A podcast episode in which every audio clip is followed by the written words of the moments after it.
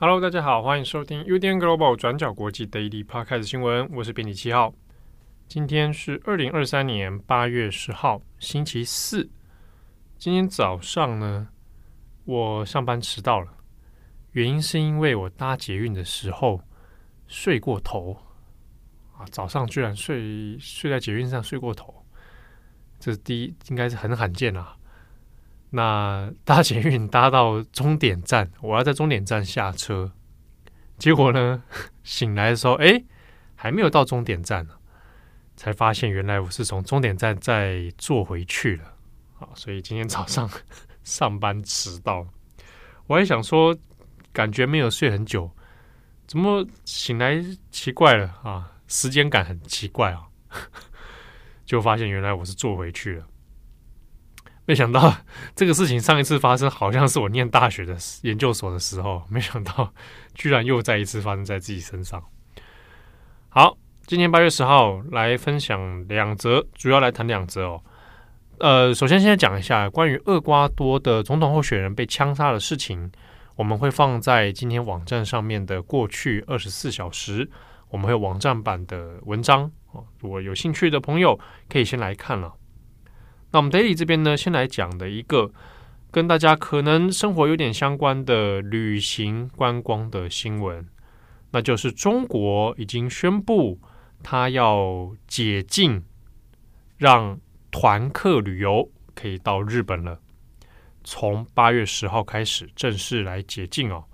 换句话说呢，中国现在要开放团体旅游、团客旅游到日本去。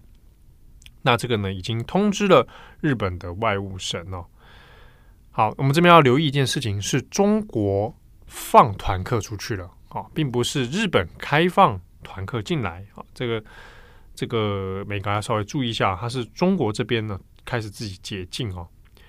那在昨天八月九号的时候呢，这个在日本的中国大使馆哦，驻日的中国大使馆就有传达这个讯息，说可能啊要要会来解禁哦。那现在呢，就是确定是在八月十号开始，也就是今天开始正式来开放。那所以，我们今天看到日本在早上到中午的新闻，其实都是这些这个讨论到关于诶国内旅游啊，然后中国客要进来啊，是不是有可能会再掀起一波以前所讲的这个爆买风潮？爆买呢，就是有很大量的中国客进到日本，然后大家就狂买东西啊，所谓的爆买风潮。好，那这个团客的旅行解禁哦，诶，这是从二零二零年一月。也就是疫情开始以来呢，大概睽违了三年半哦，那终于又开始来开放了。所以预估啊，在下半年的时候，日本啊这边他们的中国观光客的人数可能就会大量的增加。那我们如果如果来算一下哦，在禁止这样的团客旅游之前，哈，二零二零年开始嘛，所以我们之前我们到前一年二零一九年。算一下，中国去到日本的观光客人数哦，二零一九年就有九百五十九万人。好，那这个占所有访日的观光客里面占了百分之三十。那他们的消费力啊，人数那其实都是数一数二的。所以对于日本的观光经济、观光效益来说呢，的确有它的吸引力存在哦。所以在今天上午的时候。那有许多日本哦的一些相关企业的股价啊，那就有微微的上涨哦，包括航空业的，包括铁道啊、铁道旅游业等等，大概都感觉到这个市场的预期啊，有这个期待性。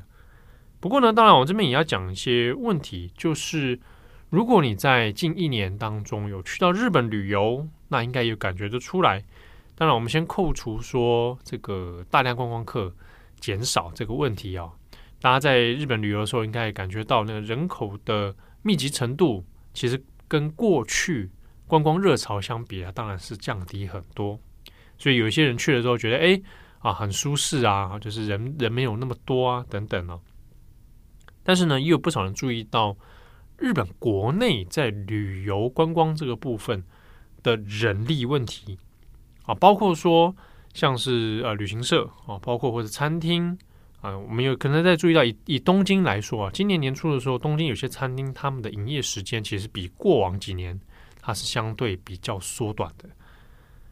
那包括说像有一些交通啊，比如说呢，我们看日本的新闻里面有讨论到，今年七月的时候，像是京都啊，啊或者是箱根这里，那地方的一些交通设施啊或者交通工具，它的人力就出现了这个应接不暇的状况哦。一来呢，是因为诶国外观光客除了扣掉中国之外，进到日本的人数啊也越来越多。那日本国内自己的旅游啊，那相对也是比较又开始恢复了。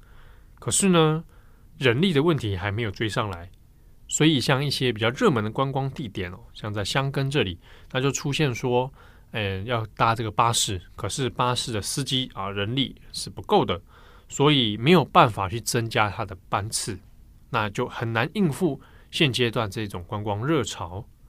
那所以下半年如果中国要开放大量的团客进到日本，好，那这样子的话，现阶段的日本他们的人力是能够应接的吗？好，那这就是一个问题了。那这个在日本的国内现在也有在讨论哦。那这种的说法当然也有很多啊，有人在担心说啊，人力不够啊。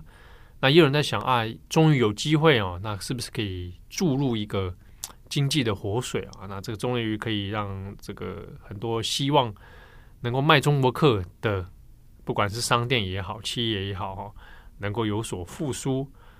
那又或者也有人谈到说，哇，那这样子好像，哎，观光旅游的品质会下降，或者是在公日本旅游的时候，感觉人会变得很多啊，不像之前那样的舒适了。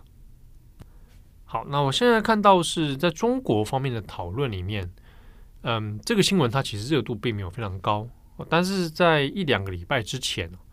你如果在微博或微信上面，大概也可以看到有一些旅行社啊，已经在摩拳擦掌啊，大概可能会猜到一些风向，就说哎，准备是不是要做一些团客旅游啊？啊，准备要大家一起到日本啊。那在这个解禁消息出来之后呢，还有看到消息说，哎，有人想这个礼拜五明天就来冲一发啊，团客直接带出去，那或者是这个周末就就来出发哦。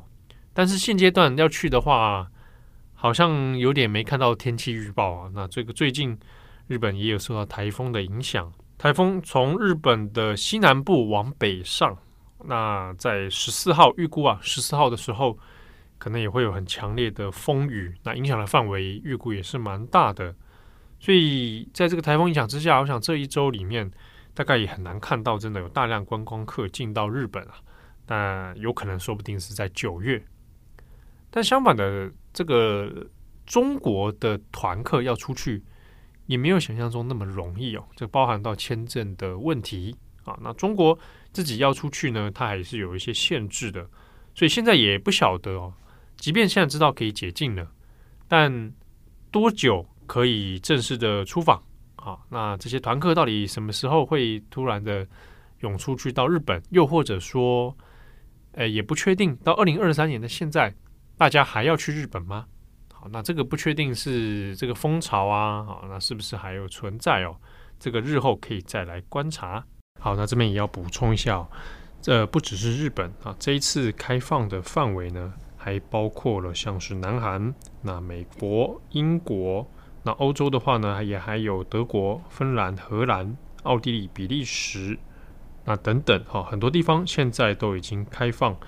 中国呢的团客已经解禁，可以到这些地方来旅游了。好，那下一则新闻呢，来看一下跟工作有关的一个讨论。那这是由美国的房地产还有投资管理公司啊，蛮著名的仲量联行啊，那他所发布的一个调查。那主要呢，调查的地点是在美国。就有发现，美国呢在二零二三年的上半年，那拆除的办公室的数量已经超过了新盖好的办公室数量。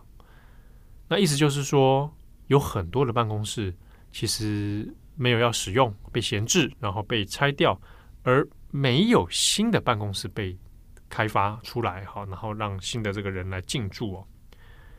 那这个记录里面，它可能就透露出很多现在当前美国的一些工作生态，或者是经济的一些指标。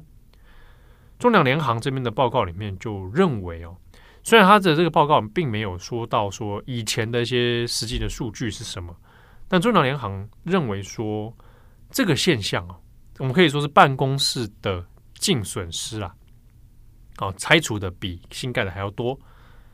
那这一个现象呢，在以往是非常罕见的，可能要追溯到美国大萧条的时期啊。但是到底背后有什么样的原因？我这边可以来看哦。其实里面涉及到的也有，当然是疫情的影响。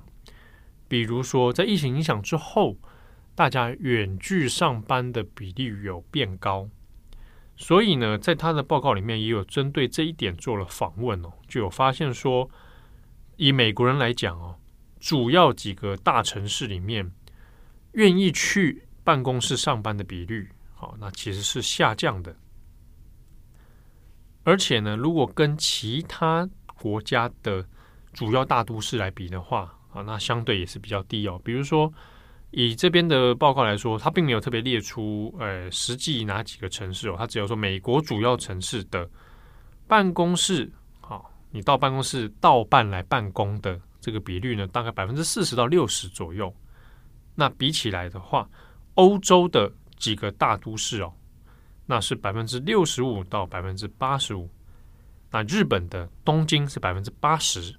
好，那北京跟首尔又更高。那在这个里面呢，美国是相对比较低的。那里面呢，就有访问了关于像比如说在纽约啊，纽约上班族。讲到的呢是说，因为疫情的影响哦，过去有在远距上班，那现在的状况里面会发现通勤的时间变长，然后通勤对生活造成的压力变大啊，所以去办公室上班的意愿其实降低很多。再来就是职场的压力啊，认为说在远距上班啊，不一定在家，他可能在远距远距上班或在家上班的状态下呢，压力比较小。那里面就有一个受访者说：“我从家里我起床去到办公桌上面只要六十秒，可是呢，我去办公室的话要两小时。”好，这个状态跟我几乎也是差不多啊。好，那这个这个调查里面呢，就有谈到这个问题哦。愿意回办公室的人其实是越来越少了，所以各家公司里面闲置的办公室比率有变多。好，那这个闲置的空间呢，要么拿出去出租，或者是拆除之后，它可能不会变成一般的这种商用 office，它可能就别用作别的用途了。啊，那所以这也是报告里面有谈到的是，商用的办公室里面它越来越少被拆除了。那拆除之后可能挪作他用，但是并没有其他的新的商用办公室好被建设、被开发出来。那这之中，当然一方面反映出了现代的这个工作形态之外，它后续当然也会造成一些影响。我们还是回过头来看，做这份调查的这个仲联联仲量联行呢，本身是做房地产跟投资管理哦，所以他在意的点很可能是在于房地产的部分。那这个房地产上涉及到那这个商业区里面的闲置的空间，那怎么处理？它可能造成。这个商用不动产的物价波动，连带的还有是，比如说在这种商业集中区域哦，本来应该有一定规模的上班族人数会出现，那它可能会带来一些边际的经济效益，比如说你中午会出来吃个东西呀，啊，买饭啊，买饮料啊，或者是下午或者下班的时候，你可能会带来周边的一些商用经济嘛，啊，那还或者是你通勤啊。所制造出来的这个消费啊，那如果当这样的人数在减少的时候，的确会对于商用办公室周边的店家或者是这个经济圈里面，那多少会造成一些影响。连带的可能这个区域的不动产啊，哦，或者它的结构啊，啊，它会发生一些改变了。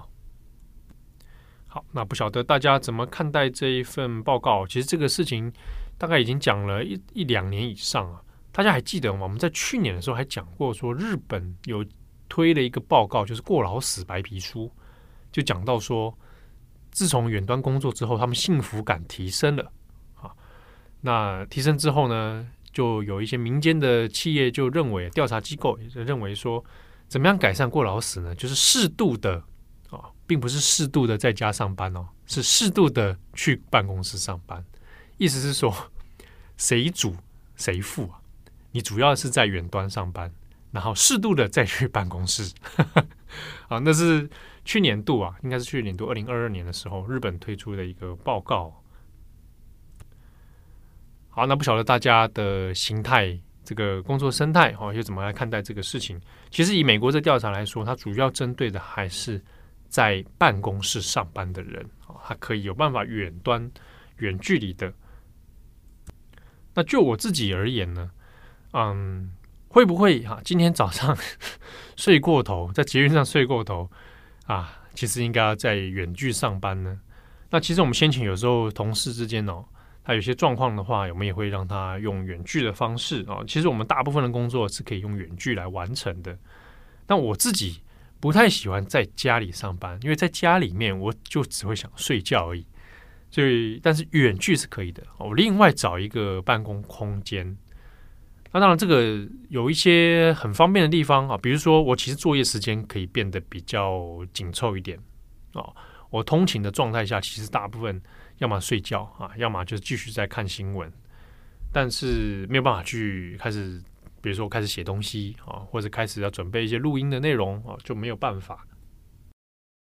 好，然后呢，今天这个八月十号，农历二六月二十四号，那今天也是这个相传是关圣帝君啊，关二哥、关公、关羽的生日哦。那所以你今天看到在台湾有很多像是行天宫啊、关帝庙啊这样子，就会呢举办。关圣帝君的圣诞啊，祝寿活动，那一般都是算农历六月二十四号啊，但实际上在史料上面其实没有很呃严格的这个内确切的内容证明说关羽是出生在六月二十四号。那现在台湾在过的是农历啊，所以换成国国历的话呢，那就是今天刚好八月十号哦。啊，但是是因为已经变成这个一个民俗活动，所以我们都一般把它先认定是农历的六月二十四号。好，那我们在这边也祝关二哥生日快乐，那也祝各位转角国际的听友啊过五关斩六将。好，也祝福大家有美好的一天。我是编辑七号，我们下次见喽，拜拜。